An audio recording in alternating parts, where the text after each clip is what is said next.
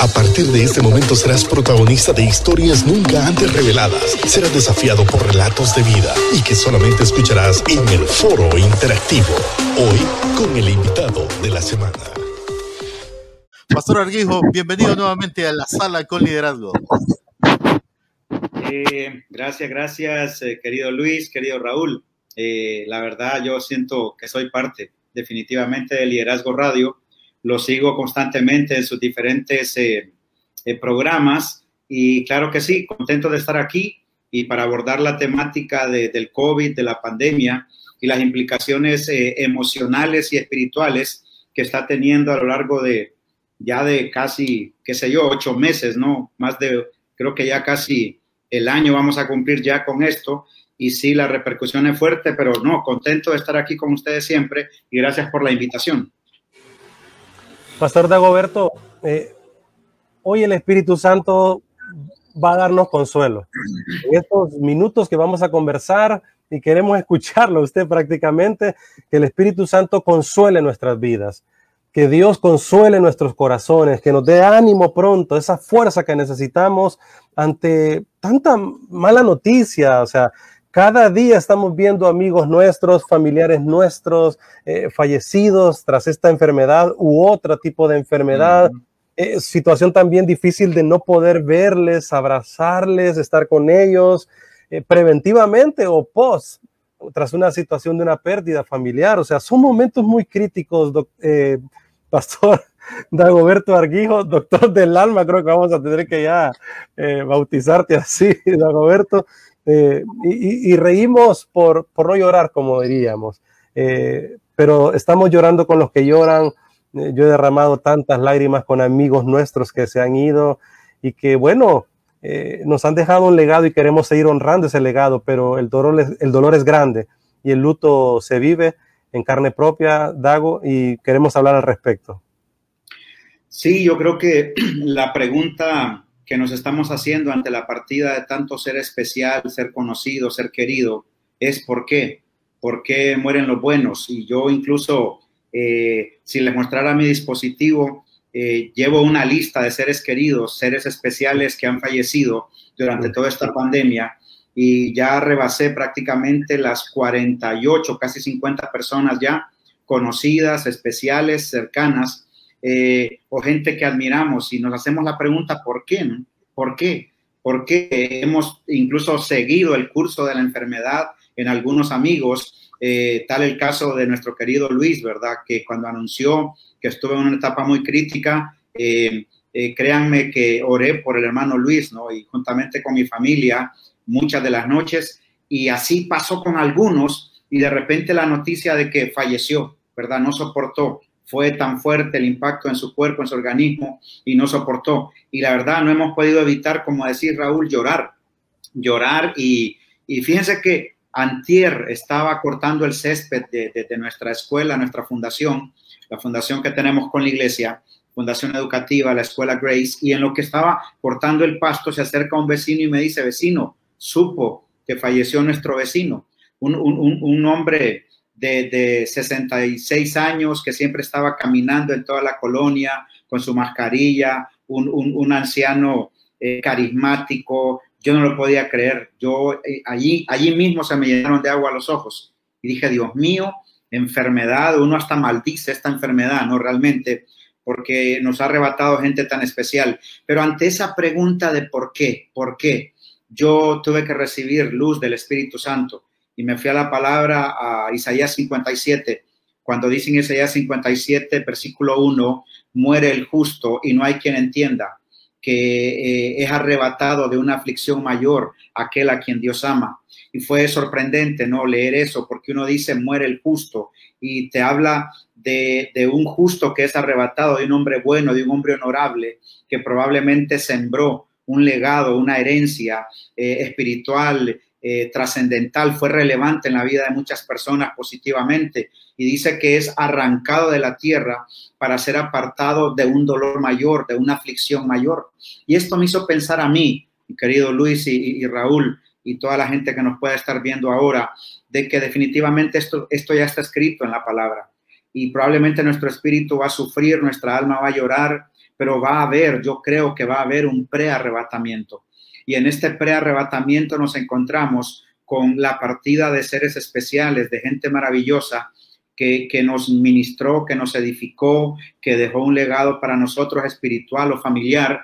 Y cuando revisamos allí el contexto de Isaías 57, dice parte el justo y no hay quien entienda, porque esa parte eh, consciente, ¿no? esa parte alma de nosotros duele, sufre y, y no quisiera ver partir a ese ser querido. Y yo lo decía hace unos días, quien sea que nos esté viendo ahora y que esté todavía llorando la partida de un ser querido, de su padre, de un abuelo, de un compañero de trabajo, de un pariente, de un tío, ¿qué decir? Decir que, Dios es soberano, decir que Dios vio en el panorama algo que nosotros no podemos ver.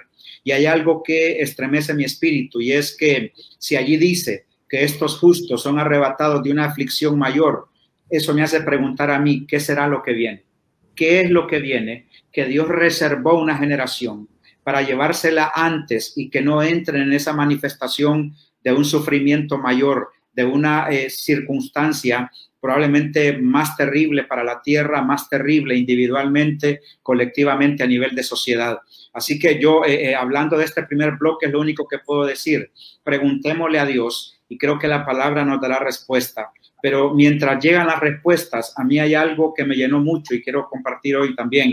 está en Juan capítulo 13, versículo 7, eh, cuando no entendemos lo que Dios hace, cuando no entendemos lo que sucede, en Juan 13, 7 hay una respuesta del, del Señor.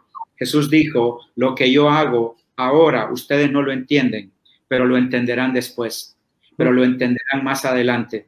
Y yo sé que eh, aplicar esta palabra, esta revelación a la separación física de un ser querido que se fue, que ya no estará con nosotros, no es fácil, pero quiero cerrar esta primer bloque, este primer bloque diciendo esto.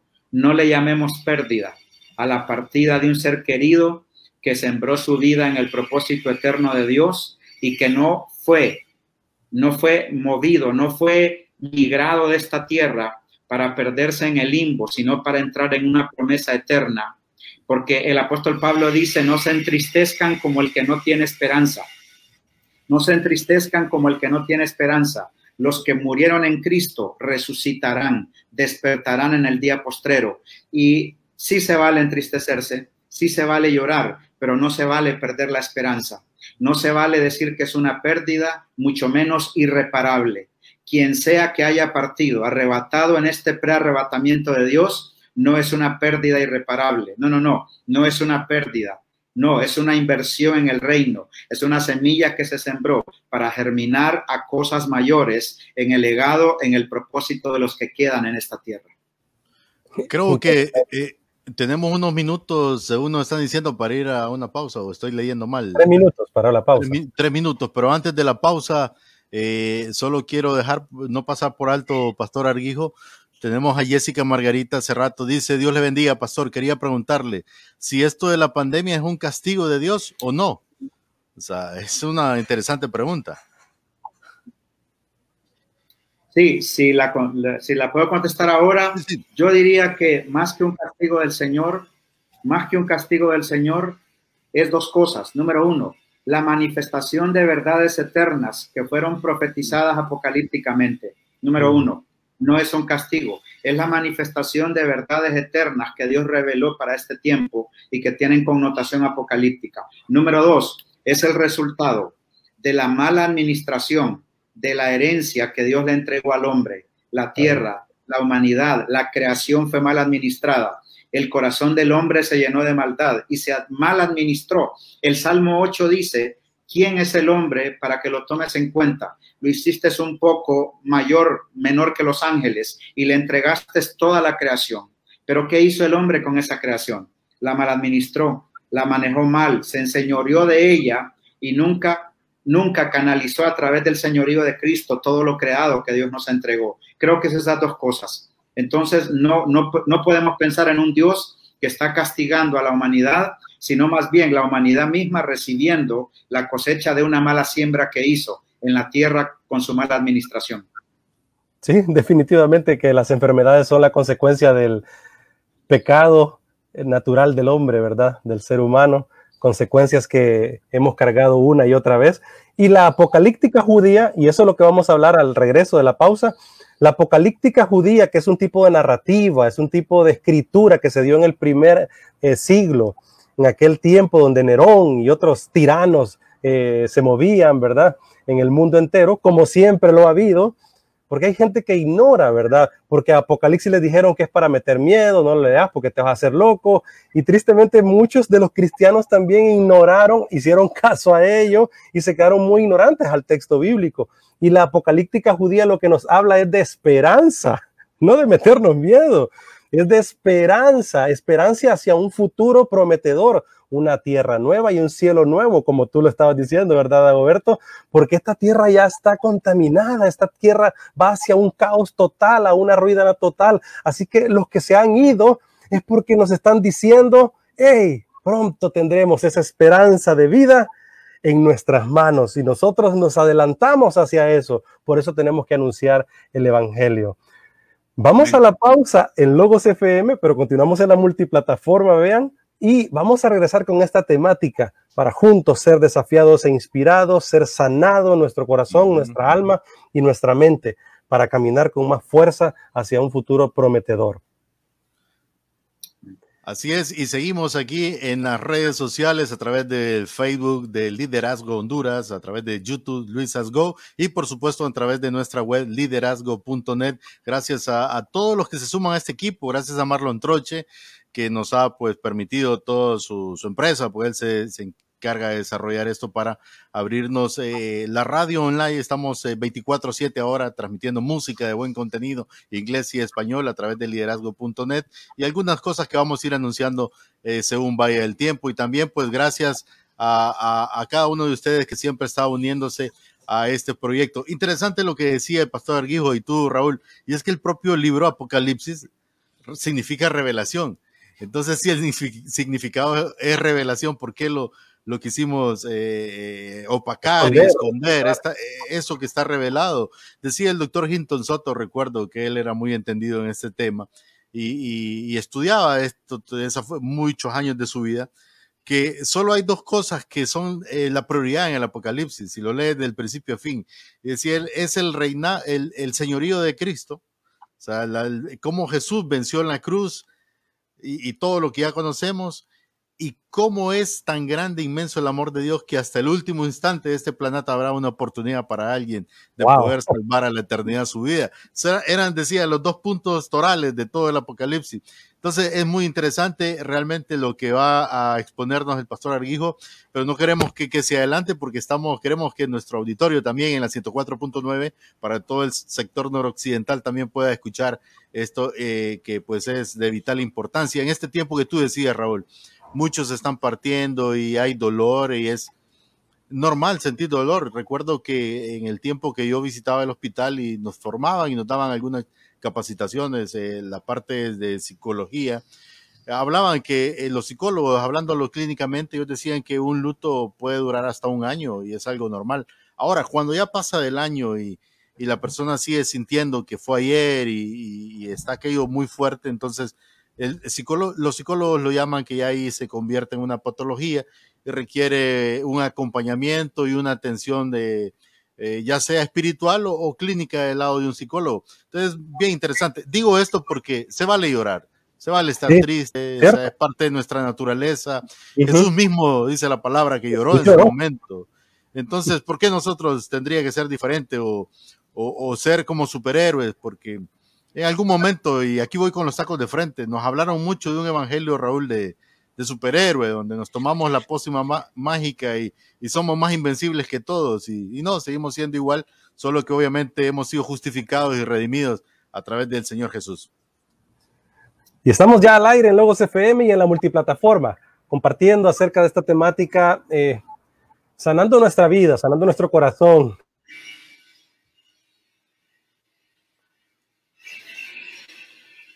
Parece que se quedó un poco sin señal, mi estimado Raúl, pero estamos eh, con el pastor Arguijo y, y, Raúl hablaba antes de ir a la pausa.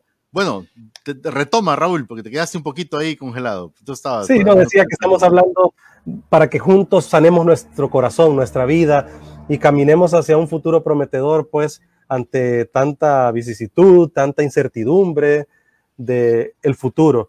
Así que, Pastor Dagoberto, eh, continuemos con esta conversación. Nos quedábamos con, y no queremos estancarnos en la, en la escatología y meternos en esos rollos. Yo creo y más que nunca que no debemos de ser tan opinólogos nada más, sino que accionólogos. Si no existe esa palabra, yo me la inventé y me tomo los derechos reservados.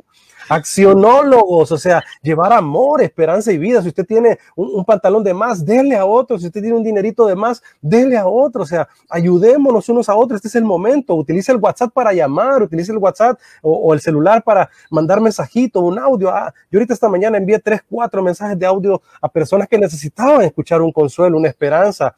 Esta semana vamos a trabajar con algunas donaciones que también queremos enviar hacia Santa Bárbara y otros lugares. Así que eh, vamos y accionemos en este sentido, pero también no seamos ignorantes de lo que el texto bíblico nos propone hacia un futuro prometedor, como lo es la apocalíptica judía, ¿verdad? Esta eh, literatura que se dio allá por el siglo eh, primero. Pastor Dagoberto.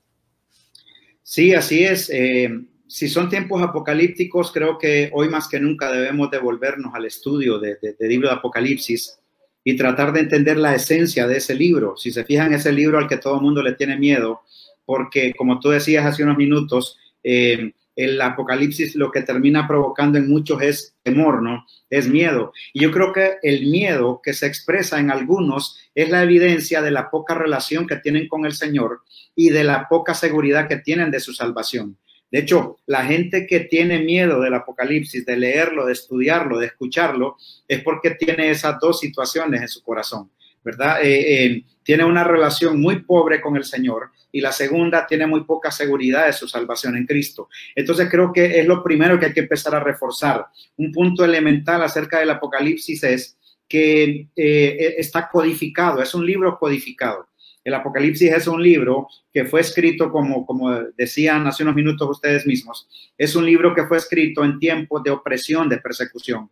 Y había, era necesario codificar la revelación para que no la entendieran los eh, perseguidores del Evangelio. Siempre los emperadores romanos los enemigos obviamente directos del Evangelio, de la iglesia primitiva, eh, que no me gusta decir la iglesia primitiva porque los que estamos medio cavernícolas somos nosotros, ¿no? Ojalá y tuviéramos la iglesia este, los cavernícolas somos nosotros, ¿no? O sea, ellos realmente una eh, manifestación élite de la iglesia de Cristo, ¿no? La mayor que ha existido. Pero eh, cuando ellos descubrieron que los emperadores les perseguían, comenzó el Espíritu Santo a darle una revelación codificada a Juan el, a Juan el, el discípulo amado.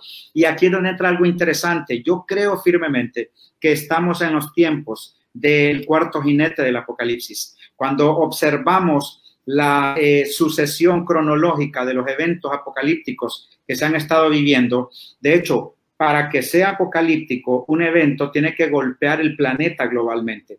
Cuando hemos tenido eventos aislados que acontecen en un país, son situaciones propias, ¿no? De cada país, por su economía, por su decadencia moral. Pero cuando ya vemos algo de esta connotación global que se mueve a nivel de planeta, sí ya debe ser considerado apocalíptico. Pero entonces, yo creo que estamos en la manifestación del cuarto jinete.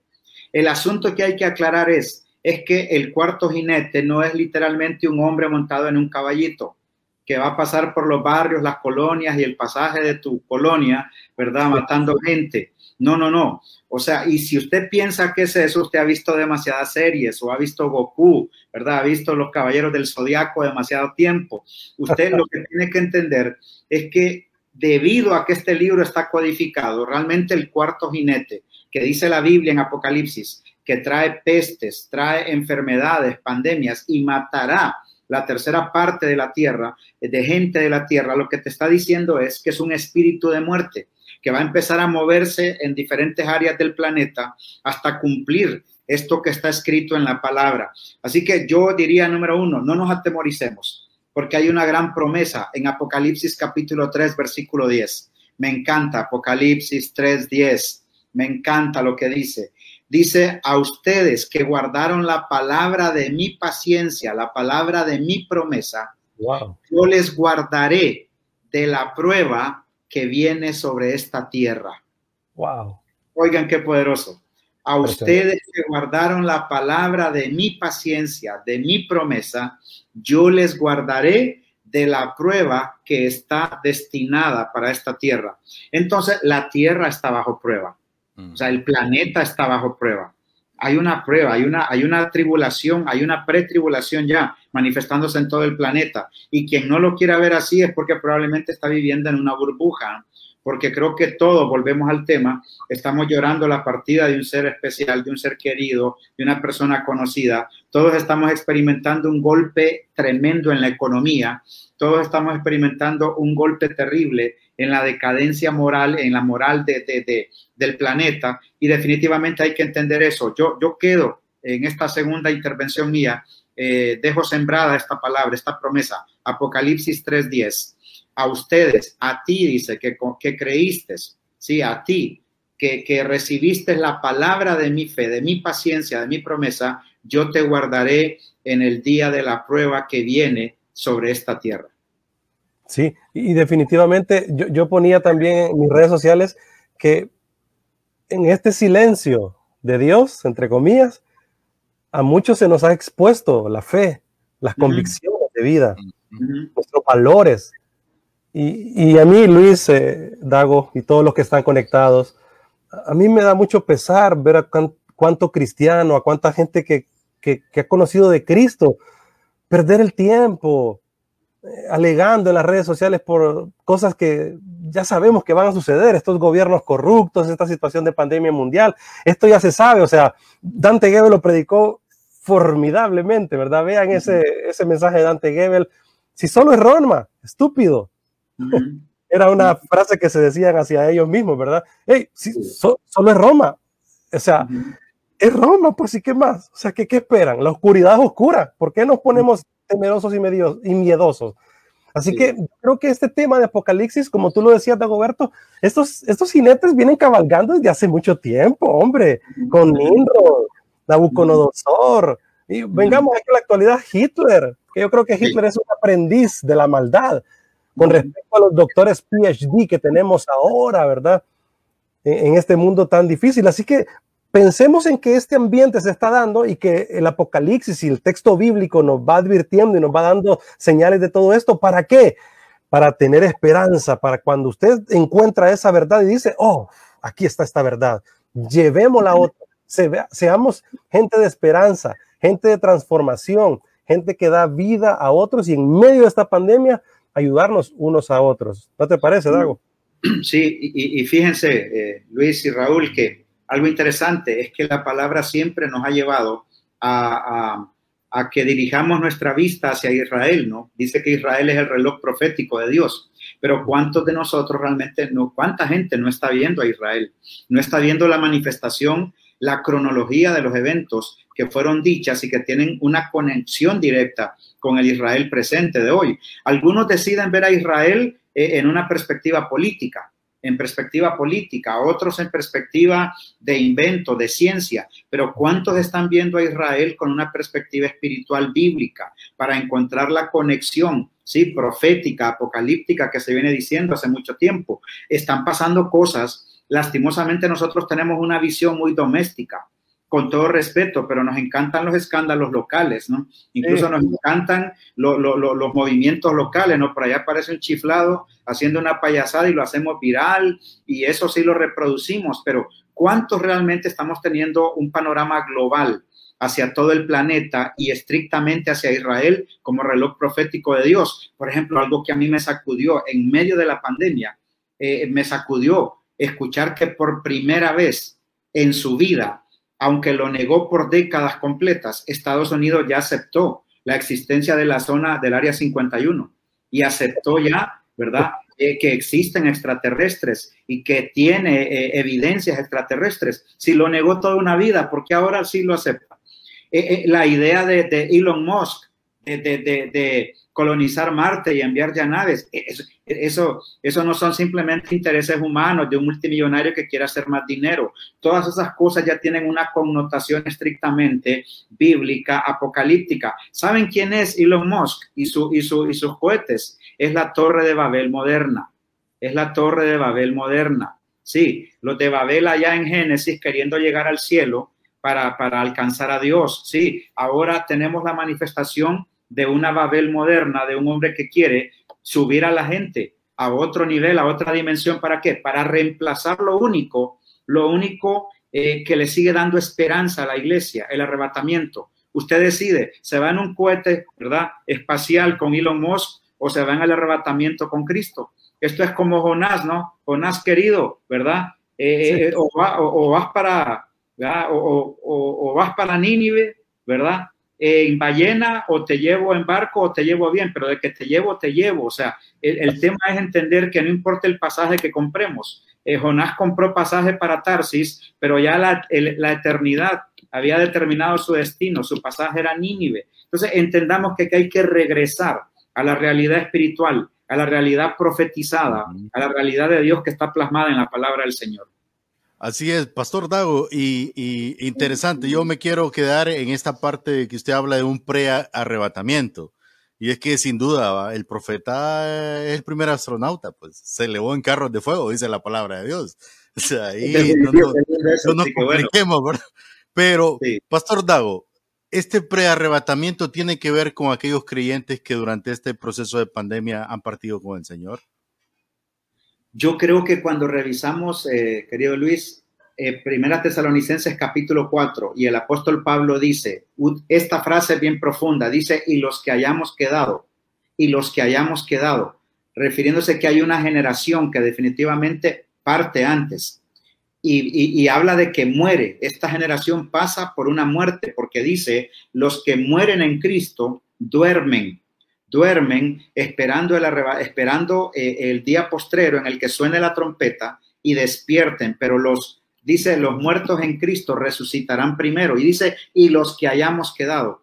Esa frase, los que hayamos quedado, nos habla de que va a haber una gran generación de la, de la iglesia de Cristo que se va a ir antes y se va a ir obviamente a través de la muerte. ¿Por qué? Porque la muerte simplemente es un medio. Yo siempre he determinado la muerte como un vehículo nada más, como el vehículo. De hecho, les voy a deber la cita, pero se las puedo mandar después. Cuando habla de que Jesús descendió a las partes bajas de la tierra a predicarle a los espíritus encarcelados, a mí me encanta una frase que dice, un, un término que utiliza. Dice que Jesús descendió por medio de la muerte a las partes bajas, por medio de la muerte. En ese momento, cuando Cristo muere en la cruz, la muerte se convierte en un ascensor nada más, en un vehículo que baja a Jesús a las partes bajas de la tierra a predicar. Entonces, para los que han partido, para los que han muerto en Cristo, la muerte es solamente el vehículo que los llevó al siguiente nivel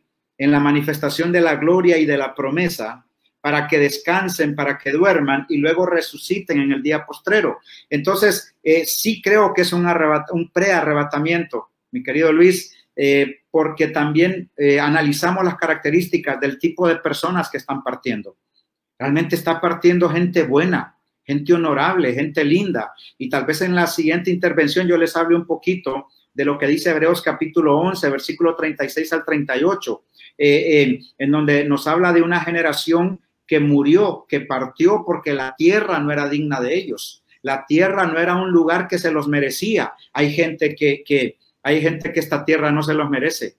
Hay gente que esta tierra no se los merece y definitivamente hay que empezar a entender ese tipo de cosas. Pastor Dagoberto, será eh, Efesios 4, 8 y 9. Por tanto, dice, cuando ascendió a lo alto, llevó cautiva un gran número de cautivos y dio dones a los hombres esta expresión ascendió. ¿Qué significa? Dice, ¿verdad? Y, ahí va tocando algunos temas, ¿verdad? Efesios 1.3 dice, bendito sea el Dios y Padre de nuestro Señor Jesucristo, que nos bendijo con toda bendición espiritual en los lugares celestiales en Cristo, ¿verdad? Eh, no sé si por ahí se refería, ¿verdad? Pero estoy tratando de ubicar eh, el texto, ¿verdad? Pastor Teo, eh, yo sé que estamos, eh, como dice en la siguiente parte, pero yo, yo le invitaría, tomo la atribución, yo sé que Raúl estamos en el mismo sentir, eh, siga fluyendo con esa palabra que Dios ha puesto en su corazón. No queremos realmente interrumpirlo porque el tiempo nos apremia y ya pronto estaremos en el cierre, principalmente para la gente de, de Logos FM. Así que con toda libertad, eh, eh tómese el, el, tiempo de, de seguir exponiendo eso que Dios ha establecido en su corazón, ya que hemos titulado este segmento como parte de lo de, de eso que Dios trae sanidad. Y, y, así pues lo, lo, lo hemos eh, hablado, ¿verdad, Raúl? Hablando de, de, Dios que sane nuestro corazón ante tanto dolor y luto. Así que, pastor, le escuchamos. Y sobre todo, Dagoberto, que, que aprendamos a sanarnos hoy más que nunca, porque veo tanto ahora teólogo, pastor, el líder en las redes sociales compartiendo videos de que miren este falso profeta, miren este falso aquí, miren este de la sana doctrina. Doctrina que no sana, no es sana doctrina. O sea, ¿y por qué tanta discusión y pleito? O sea, y vemos tanto video para decir quién sí, quién no, en vez, de, en vez de exponer la palabra, en vez de decir, bueno, esto es lo que dice la palabra. Entonces, eh, la luz erradica las tinieblas. Entonces hay que llevar luz y esperanza en vez de promover esos videos, esos audios y este, este desorden que tenemos, ser parte de ello. Así que hacia ahí, pastor, hacer agentes de esperanza, de vida y de luz. Sí. Eh, bueno, fíjense que hay algo que a mí hace unos minutos nombraba o mencionaban ustedes, ¿verdad? El tema de los anticristos que han habido históricamente y hablamos de Nabucodonosor, hablamos Napoleón incluso eh, entra en esa categoría, Hitler, como decía, es un aprendiz, ¿no? Pero le hizo daño directamente terrible al pueblo, ¿no? Al pueblo de Israel. Y así vamos a ir encontrando. Primera Tesalonicenses 2 habla de la, manifesta de la manifestación del hombre de pecado, el hombre de, de iniquidad, y lo describe con ese término, ¿no? Dice el hombre de iniquidad, y habla de que este hombre se va a oponer, dice, y se va a levantar, ¿verdad? Junto a, esta Trinidad ¿verdad? Satánica que existe, que es eh, el anticristo, la bestia y el falso profeta, que se van a oponer a todo lo que le rinde culto a Dios. Y a mí no me extrañaría que lo que estamos viviendo ahora, ¿no? Literal, eh, eh, la amenaza de un cierre total, a que las iglesias se congreguen, se reúnan, y este ataque directo a la fe, ¿no? Que definitivamente ha golpeado, porque como, como ustedes decían, ha sido evidente lo que ha pasado en los últimos meses durante la pandemia. La fe de muchos se, se quebró, se dobló, ¿no? Muchos perdieron incluso propósito. Y uno, uno encuentra todavía, yo creo que todos los que somos acá o lideramos iglesias, andamos buscando hermanos que no sabemos qué pasó con ellos, ¿verdad? Eh, se desconectaron del propósito, nos volvimos a saber más de ellos. Y uno se da cuenta entonces de una situación interesante, que esto, eh, esta es otra señal más de esas evidencias apocalípticas de las que estamos hablando. Pero ¿qué nos dice la palabra? ¿Qué eh, es lo que tenemos que hacer nosotros? Y aquí es donde viene esto. Si Primera Tesalonicenses 4 dice que mantengamos la esperanza, aunque veamos partir a nuestros seres queridos. Si Hebreos capítulo 11, en esta evidencia histórica de una generación que parte, que se va, porque la tierra no era digna de ellos. Si eh, un Apocalipsis 3.10 dice que hay una prueba ya destinada para esta tierra, simplemente significa que estamos en medio de algo que ya no puede ser cambiado. Oremos todo lo que haya que orar, pero yo diría que no oremos para que estas cosas pasen ni cambien. Oremos para que nuestro espíritu sea fortalecido. Oremos para que nuestra fe sea potenciada. Ustedes se acuerdan en el libro de Mateo, si no me equivoco, cuando Jesús le dice a Pedro, Pedro, fíjate que el diablo te quiere zarandear como a trigo. Pero yo he orado al Padre para que tu fe no falle, para que tu fe no falte.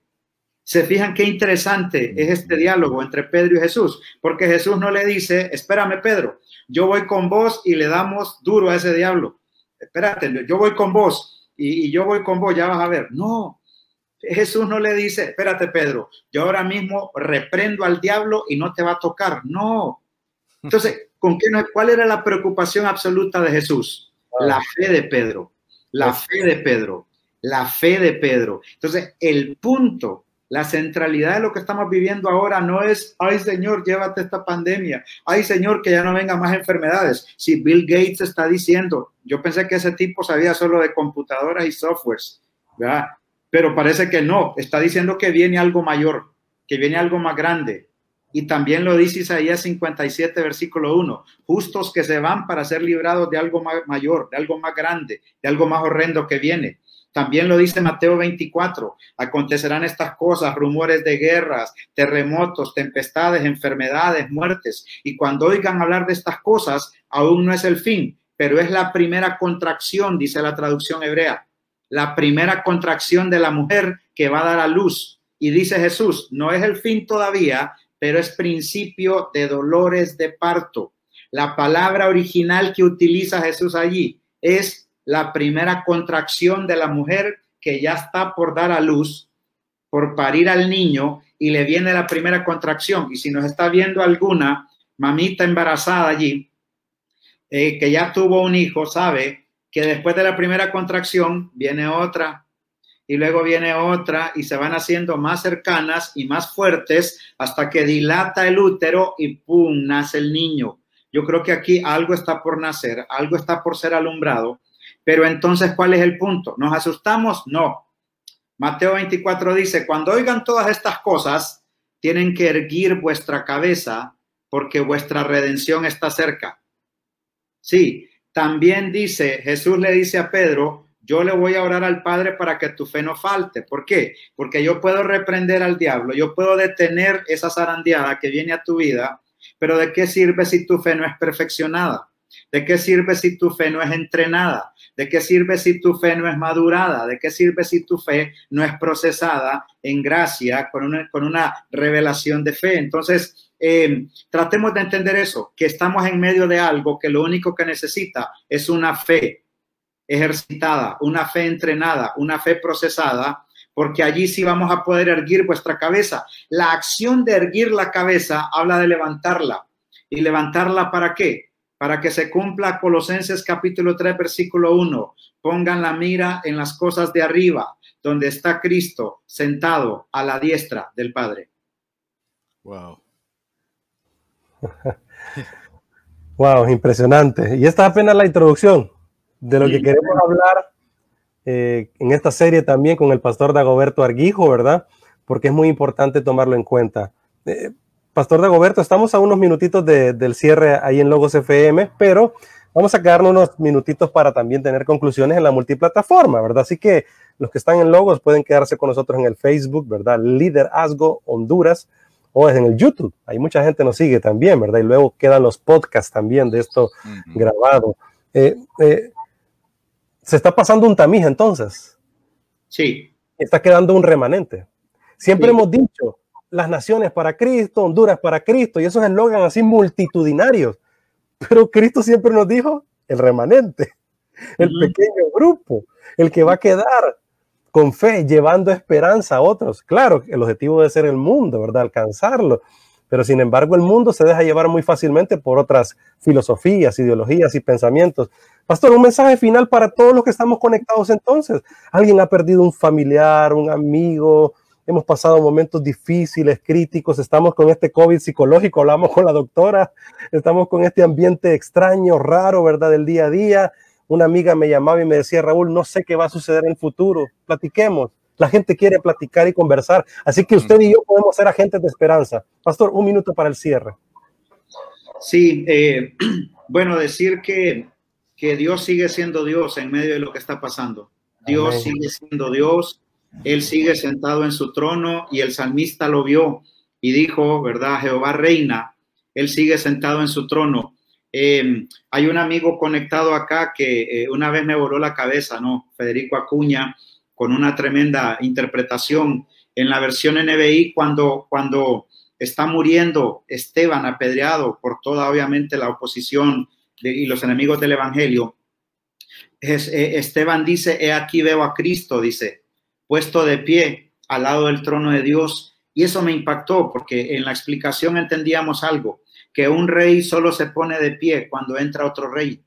Parte del protocolo real es que cuando entra cualquier tipo de persona a visitar al rey, el rey está sentado y la gente simplemente se inclina, se postra.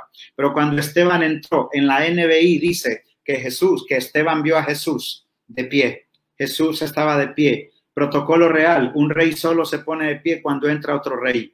Eso quiere decir una cosa, que en medio de todo esto, eh, pedradas y todo lo que genere la situación que estamos afrontando, no hay que perder de vista que hay un reino revelado, hay un reino manifestado, hay un reino prometido, hay un reino heredado para nosotros. Y hay que mantener la vigencia de ese reino en nuestra revelación, perseverar y entender que hasta el final hay esperanza, yo me impresiono, aún en Apocalipsis, en medio de la gran tribulación, se mantuvo la esperanza. Apocalipsis capítulo 11. En el argumento, en el tiempo más fuerte de la gran tribulación, aparecen los dos olivos para predicar por última vez a los que quedaron en la gran tribulación. Eso te dice algo. Hasta el último punto de existencia de esta tierra, hasta antes de que sean enrollados los cielos y la tierra como un pergamino, hasta que todo se desaparezca, este planeta no orbite más en el universo vasto que Dios creó, Dios siempre enviará esperanza, será esperanza, será consuelo, enviará palabra, porque si los dos olivos aparecieron en medio de la gran tribulación para predicar, es porque Dios siempre tendrá una puerta en medio de esta arca de salvación para nosotros. Mantengámonos firmes, creamos y lloremos si hay que llorar. Pero como decía mi querido Luis, que no se convierte en una patología, no, que se convierta en una eh, oportunidad para descubrir el propósito eterno de Dios y decir, yo voy a ir donde fueran ellos, yo voy donde fue mi papá, yo voy donde está mi mamá ahora, yo voy donde están mis seres queridos ahora, porque he descubierto que la muerte no es un error en el diseño eterno, sino es la transición a una vida de mayor gloria. Prediquemos, prediquemos, prediquémosle a la gente y prediquémonos a nosotros mismos, porque solo dijo Jesús en Juan 6:63, las palabras que yo les he hablado son espíritu y son vida. Maravilloso. Muchas gracias, Pastor Dagoberto Arguijo, de la Iglesia Gracia y Paz, también rector de la escuela de la Academia Grace, ¿verdad? Y fue un tiempo aleccionador, ¿verdad? Un tiempo de inspiración. Y eso es lo que queremos hacer aquí en Liderazgo Radio. De verdad que sí. Y concluimos en Logos, pero podemos seguir un ratito más, unos minutos para un cierre interesante aquí en las redes sociales. Pueden acompañarnos aquí en Liderazgo y también en liderazgo.net. Ahí estamos en audio y en video. Y seguir en esta eh, plática hacia un cierre con toda la comunidad. Gracias a todos en la sintonía de Logos FM. Y porque liderar es servir e inspirar, Haz go por tu vida, por tu familia y sin duda por tu país. Nos encontramos la próxima semana, siempre aquí en la 104.9. Bendiciones, que tengan un fin de semana bendecido. Bueno, y seguimos en la multiplataforma. Y Pastor Dagoberto, o sea, cuando usted estaba hablando, solo me remontaba a ese momento donde estaba en ese hospital. Eh, es bien interesante porque uno, o sea, cuando tiene una razón por qué vivir, uno le pide al Señor, ¿verdad? En mi caso, pues tengo a mis niños pequeños, de dos mellizos, de tres años, o de diez años. Yo decía, Señor, dame la oportunidad de, de, de, encaminarlos en la fe, que ellos puedan ser guerreros para tu reino, que ellos puedan ser esas personas de bien. Dame la oportunidad de, de formarlos, por favor. Esa era mi petición, pero en el fondo también, en el fondo también está aquello de que al final Dios es soberano y su voluntad es soberana, ¿verdad? Aunque uno no lo quiera a veces expresar en la carne, pero pero estaba eso, pero, pero mi clamor era ese. Y como padre, digo, después de lo expuesto, Pastor Dago, porque nos, lo que viene no es fácil, lo hemos venido diciendo nosotros. Eh, a veces nos enfrascamos mucho en este tema del aborto, en este tema de, de, ideología de género, que al final con Raúl decimos, como siempre lo mencionamos, son dos grupos que, que están armados por algún lado y otro en todos los países. Y, y va a sonar fuerte, pero es la realidad. Son los tontos útiles del sistema porque la, gente, la Agenda 2030, que, que, que, no es la ONU, es la agenda globalista que está detrás de todo esto, que está utilizando estos movimientos para desestabilizar la sociedad, la vida. Pero a veces los cristianos, como decía Raúl, nos enfrascamos en esa distracción que nos olvidamos de la misión, la misión integral que tenemos como creyentes, ¿verdad? Usted mismo lo acaba de mencionar. Pero ¿qué consejos nos puede dar a nosotros? Usted habló de una generación que va a tener que irse, que hay un plan, que ya la Biblia lo estableció. Eh, eh no, que Dios lo está apartando, como usted lo dijo, porque o sea, lo está apartando porque viene un tiempo complicado. Pero nosotros, que Dios nos da la oportunidad de estar acá aún, porque este es un proceso de tiempo, y más en los que somos padres, ¿qué, qué nos puede decir, Pastor Arguijo? Porque es un poco en nuestra carne, eh, nos asusta, pues, pero ¿qué podemos hacer? ¿En qué tenemos que enfocarnos? Sí, yo, yo creo que nos debemos de enfocar absolutamente en, en reencontrar, reenfocarnos en nuestro propósito. La gente ha estado muy distraída y yo hablo incluso hasta de la misma iglesia. La gente hasta el Evangelio, ¿verdad? Fue manoseado, fue adulterado, porque no, no, eh, no habíamos entendido el verdadero enfoque de, por qué existimos, ¿verdad? por qué existimos como iglesia. Y entonces el Evangelio se volvió qué? Prosperidad, tengamos carros, tengamos cosas. Y algo interesante es que nos volvimos más, nos importó más la longevidad que la eternidad. Sí, la gente está más interesada en la longevidad terrenal que en la, que en la eternidad celestial. Wow. ¿Por qué? Porque el mismo evangelio dentro de las iglesias fue predicado de esa manera y yo creo que lo que nos corresponde hacer ahora en medio de lo que estamos viviendo es regresar al origen, a la esencia del evangelio, a la esencia de la verdad eterna que, que, que, que debimos haber entendido hace mucho tiempo. Como decía hace unos minutos, regresar al Apocalipsis, regresar a interpretar los tiempos y la manifestación de cosas que ya se nos fueron dichas. Yo, yo me sorprendo cómo eh, mientras la iglesia primitiva hacía iglesia, desarrollaba iglesia, aún en medio de la opresión y de la persecución, imagínense que uno puede leer en Hechos capítulo 11, que dice que los dispersados, los perseguidos, mientras huían del emperador, llegaron eh, a Antioquía y ahí en Antioquía dice, le predicaron a judíos y a no judíos y formaron una gran iglesia, enorme iglesia, de tal manera que Bernabé tuvo que venir, dice, y cuando vio las evidencias, el resultado, las pruebas de la fe, de la gracia en ellos, se sorprendió. Entonces, una iglesia que estaba dispersa, dispersión significa que mamá terminaba en un lugar, papá en otro lugar, el hijo en otro lugar. Eso era la dispersión.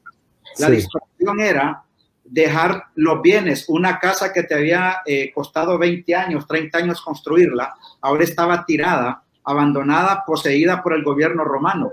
Sí, esa iglesia iba llorando los seres queridos porque habían visto morir a sus hijos, a sus padres en el Coliseo romano devorados por leones. Sin embargo, donde quiera que iban pasando, iban haciendo iglesia, iban hablando iglesia, iban estableciendo iglesia.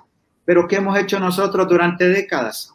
Hacer casas, edificios, templos bonitos, luces inteligentes, comprar carros, eh, querer vivir más tiempo. Y a eso me refiero cuando digo que la preocupación más grande ha sido longevidad, no eternidad. Wow. No, nos acomodamos, eh, nos quedamos eh, comiendo y bebiendo y disfrutando de esa comunidad de esa comodidad y nos olvidamos de la comunidad. En esa comodidad olvidamos la comunidad y olvidamos el mensaje, Dagoberto. Parece que tenemos que hacer una relectura entonces de Apocalipsis, ¿ah? Parece que tenemos que hacer una relectura del texto bíblico, porque parece que algunas cosas que nos enseñaron estaban fuera del propósito, del sentido.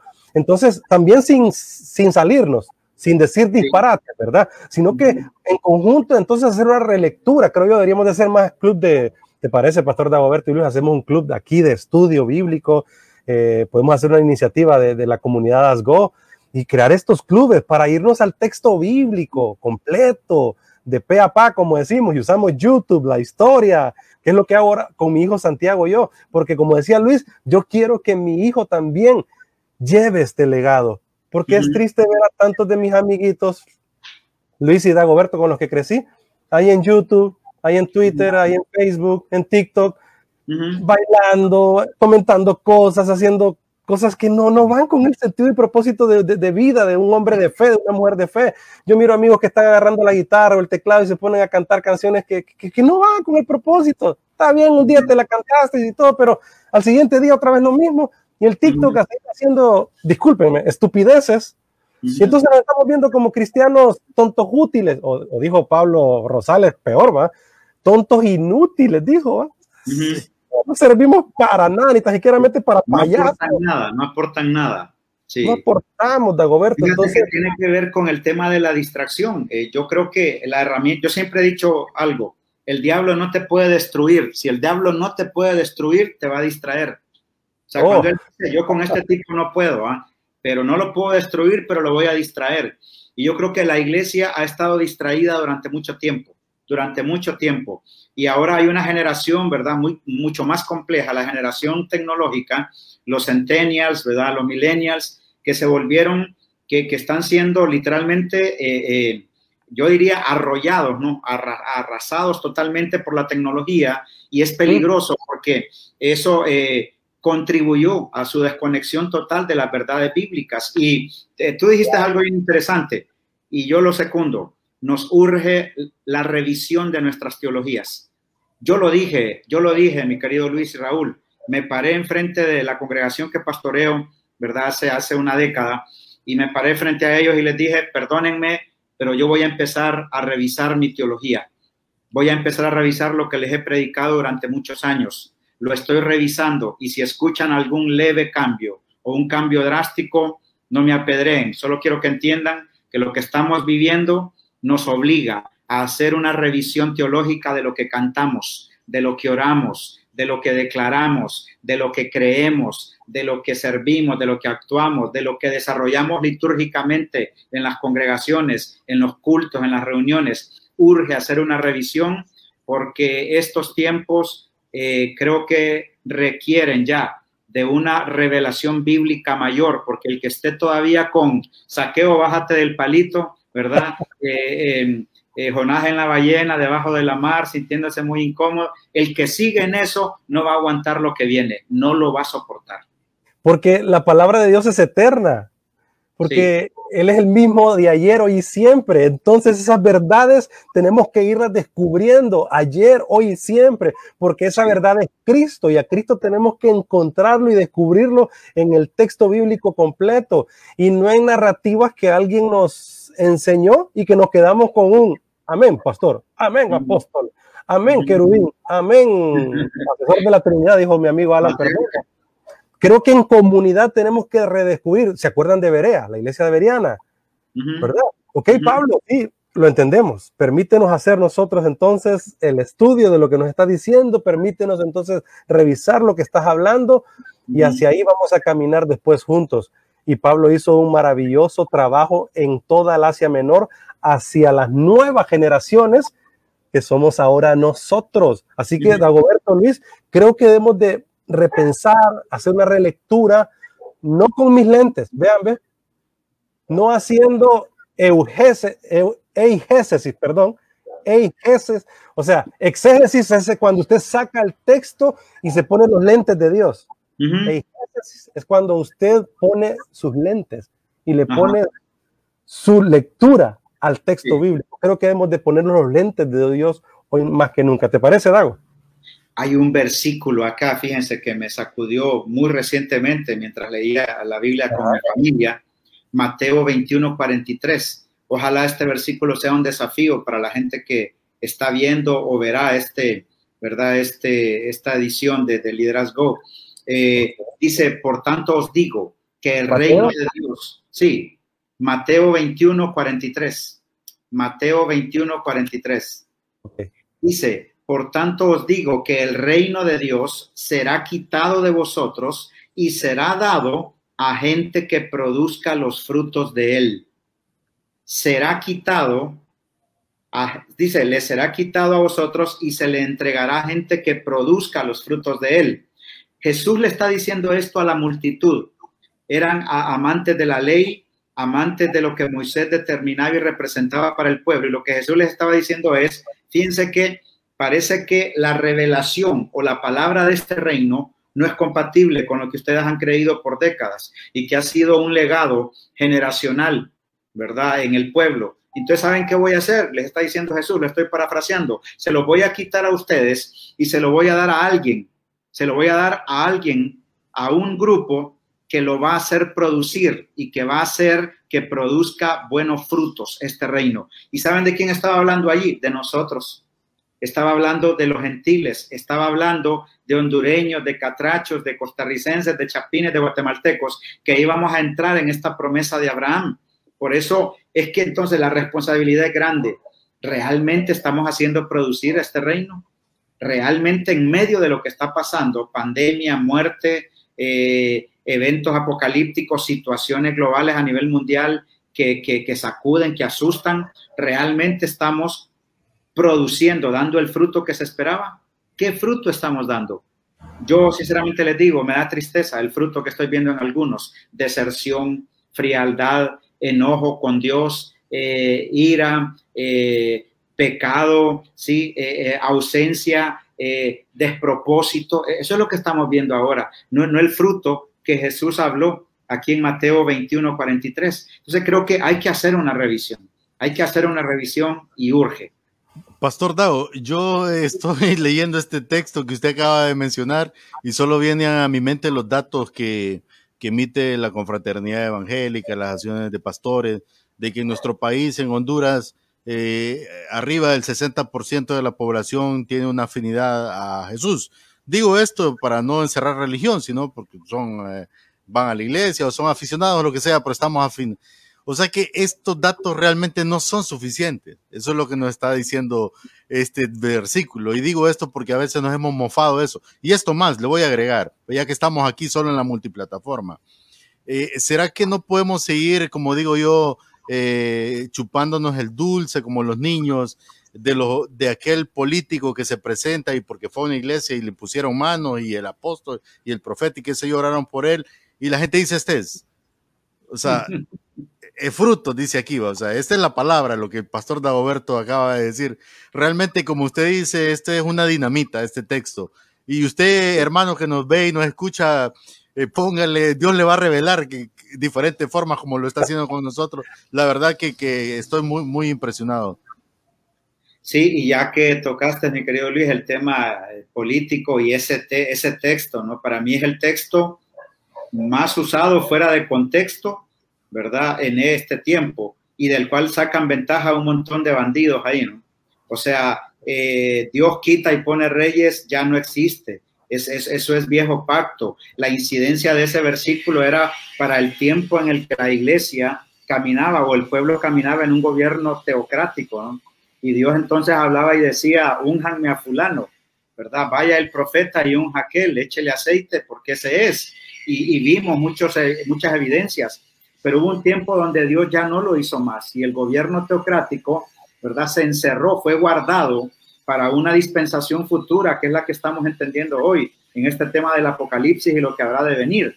Y, se cerró ese gobierno teocrático para dar lugar a un gobierno democrático. Entonces, ya Jehová quita y pone reyes, y lo que decía mi querido Luis, de que agarran a un líder político y le echan aceite en una iglesia y, y todos los del partido se emocionan, eso ya no es compatible con la realidad de este nuevo pacto y del tiempo presente en el que vivimos. Eh, yo creo que ahora más que andar ungiendo hombres y echándoles aceite a hombres, regalándoles Biblia, es de pedir sabiduría para votar, ¿verdad? Con conocimiento y revelación del Señor.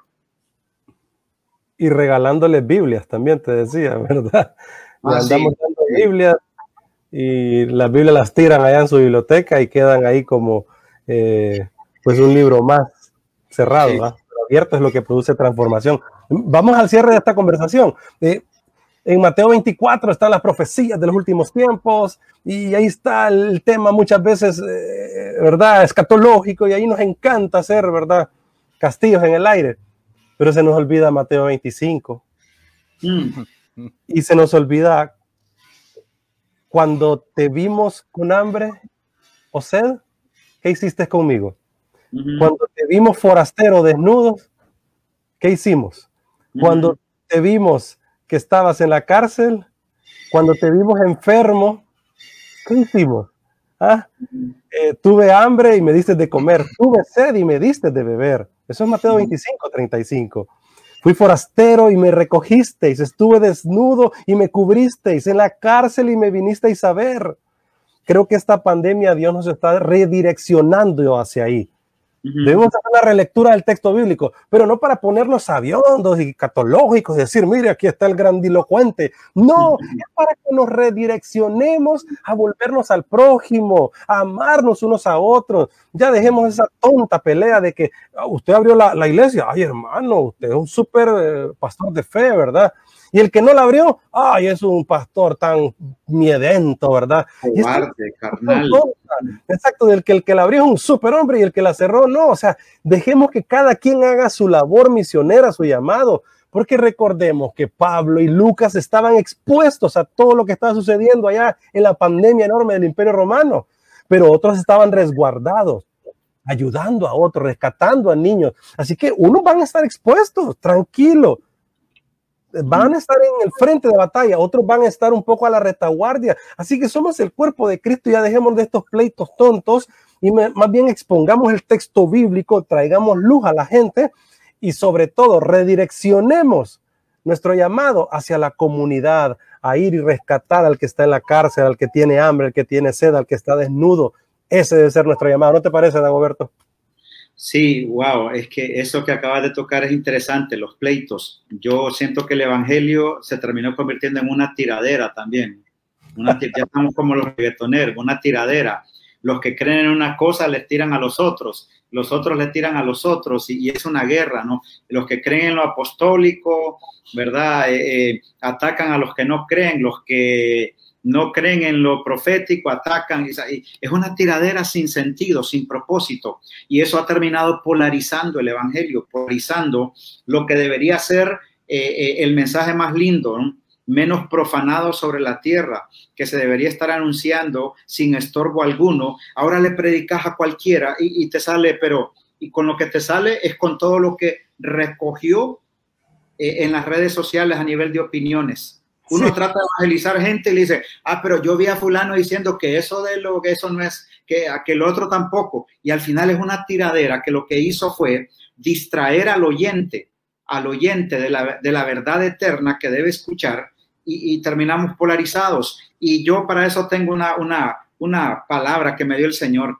Yo cuando yo decidí meterme en la evidencia de Romanos 14, cuando Pablo es juzgado por comer carne sacrificada a ídolos en el mercado, él dice, bueno, si por la conciencia de ellos, pero dice algo poderoso el apóstol Pablo. Romanos 14 dice, el que come, que no juzga al que come. ¿ya? El que no come, que no juzga al que come. El que celebra un día, que no juzga al que no lo celebra, o al revés, el que no lo celebra, que no juzgue, y empieza a decir que esto no es de día, ni es de fecha, y empieza a hablar de un montón de cosas. Pues han fijado, en diciembre es, es con el rollo de la Navidad. La Navidad es del diablo, no, que la Navidad es de Dios, y nos terminamos peleando por la Navidad. Siempre hay algo por qué pelear, y esos pleitos de los que tú dices, lo que terminan haciendo es provocando una brecha entre nosotros en vez de unirnos y, pregonar el, mensaje de Cristo. Y, Roma, y Pablo dice en Romanos 14, el que tenga fe, que la tenga para con Dios y para consigo mismo. El que tiene fe, que la tenga para con Dios y para consigo mismo. ¿Qué es lo que está diciendo? Si a vos te funciona, si para vos en la Navidad se te revela Cristo, bendito sea Dios, hombre. Si a vos no se te revela porque vos no celebras la Navidad, pero celebras el Hanukkah, pues en el Hanukkah que se te revele. ¿Verdad? Sí, sí, sí, si vos no crees en declarar, en decretar, en profetizar, ok, está bien. A vos en ese, en ese evangelio práctico, ¿verdad? Eh, que se te revele, pero al que decreta, déjalo, déjalo, que al hablar algo le va a pasar, pero no juzguemos, al final esto se convierte en una tiradera que no lleva nada, que no produce nada de lo que fue eh, eh, dicho por Dios en la vida de nosotros como iglesia. Wow, excelente. Yo creo que eh, ya esto, para cerrar, estamos más que, que claro. Y, lo ligo a, esta fecha que, que, es mañana, 14 de febrero, que hablamos que el amor y la amistad y que le mandamos el mensajito al amigo. Y a los de que tienen novia y todo eso es otra historia. Pero realmente, o empezamos a dedicar eh, los cristianos el Corintios 13, ¿va? Y se lo mandan a la novia y todo. Yo quiero decirles, y, y retomando lo que el pastor Dago está hablando, o sea, eh, cómo nosotros los creyentes tenemos que entender la palabra, la historia de la Biblia y la Biblia en sí como tal. O sea, profundizar en el libro, o sea, pedirle a Dios esa sabiduría. Romanos 13, ¿quién no lo conoce? Va? La preeminencia del amor. El apóstol Pablo lo escribe en esa carta que tomó mucho tiempo escribirla. Esto no fue que se, se, acostó en la noche y no se sentía bien o no quería dormir y se puso a escribir. No, esto llevó años, llevó mucho tiempo. Estando en prisión, estando en prisión, pensando con ese mismo pensamiento de lo que hablaba el pastor Dago, el apóstol Pablo comienza a narrar lo que ustedes ya conocen y dice, el amor es sufrido, es benigno, no tiene envidia, no es ansioso, no se enorgullece. O sea, y todo lo que nos dice este, este, este eh, texto de Corintios 13 realmente eh, tiene que ver con lo que el pastor Dago nos acaba de exponer. Sí, así que, pastor Dago, denos un mensaje de cierre para pues animarnos a todos los que estamos eh, conectados a esta eh, plática, ¿verdad? Plática entre amigos que nos lleva a construir iglesia, a construir el reino de Dios y que eso es lo que siempre hemos querido hacer y lo seguiremos haciendo. Amén. solo puedo decir lo que dos versículos y son la misma cita y para mí se han convertido en un lema importante, ministerialmente hablando y personalmente. Isaías 3.10, Apocalipsis 3.10. Yo siento cerrar con esto. Apocalipsis 3.10 dice, a ti que guardaste la palabra de mi paciencia, yo te guardaré en el día de la prueba que viene sobre esta tierra. Y mm, Isaías 3.10 dice, díganle al justo que le irá bien y que comerá del fruto del trabajo de sus manos. Eh, dos promesas lindas. En medio de todo lo que estamos viviendo, nunca olviden Apocalipsis 3.10, Isaías 3.10. Nos irá bien porque somos justos, nos irá bien porque Dios está con nosotros, nos irá bien porque hemos guardado una palabra fiel, una palabra poderosa, una palabra verdadera. Nos irá bien y seremos guardados porque hemos creído en un Dios real y que en medio de todo tiene propósito para nosotros en esta tierra que regresemos lo más pronto a la vivencia, a la práctica, a la eh, acción, ¿sí? Que decía Raúl, ¿no? A la acción de ese propósito eterno, porque urge, y Romanos 8 dice que la tierra gime esperando la manifestación de los hijos. Con esto cierro. La tierra no está esperando la manifestación de los políticos. La tierra no está esperando la manifestación de las filosofías. La tierra no está esperando la manifestación de ideologías. La tierra incluso no está esperando la manifestación de teologías.